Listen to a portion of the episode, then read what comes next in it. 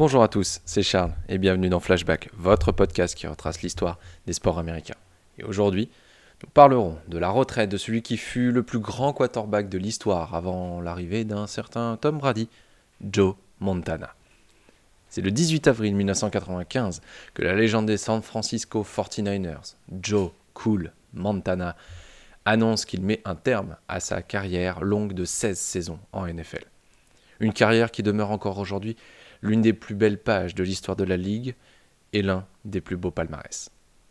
Arrivé de l'université de Notre-Dame en 1979 en tant que 82e choix lors de la draft, Montana a été peu attendu par les recruteurs après une prestation plus que moyenne lors du Combine NFL.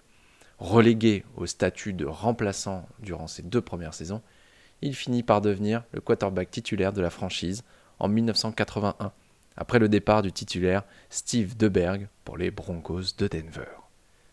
Le début d'une success story incroyable pour le quarterback qui remportera 4 Super Bowls avec la franchise de San Francisco et 5 trophées de MVP, dont 3 lors du Super Bowl.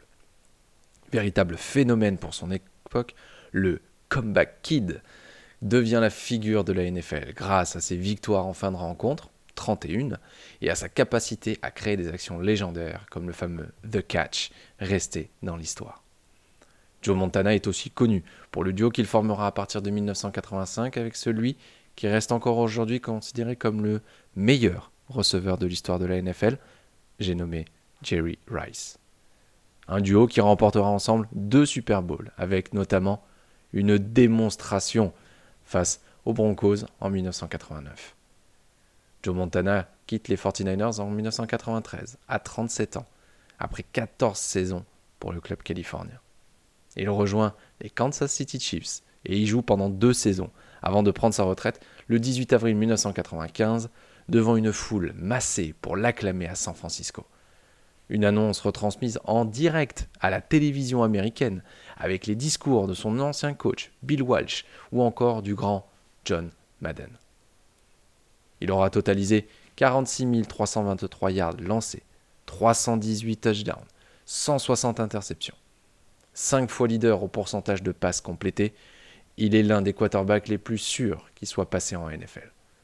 Il reste aussi le seul à compter deux touchdowns de plus de 95 yards à son palmarès. Introduit au Hall of Fame en 2000, en toute logique, il restera à jamais une légende de ce sport. J'espère que cet épisode vous a plu et on se retrouve dès demain pour un nouvel épisode de Flashback.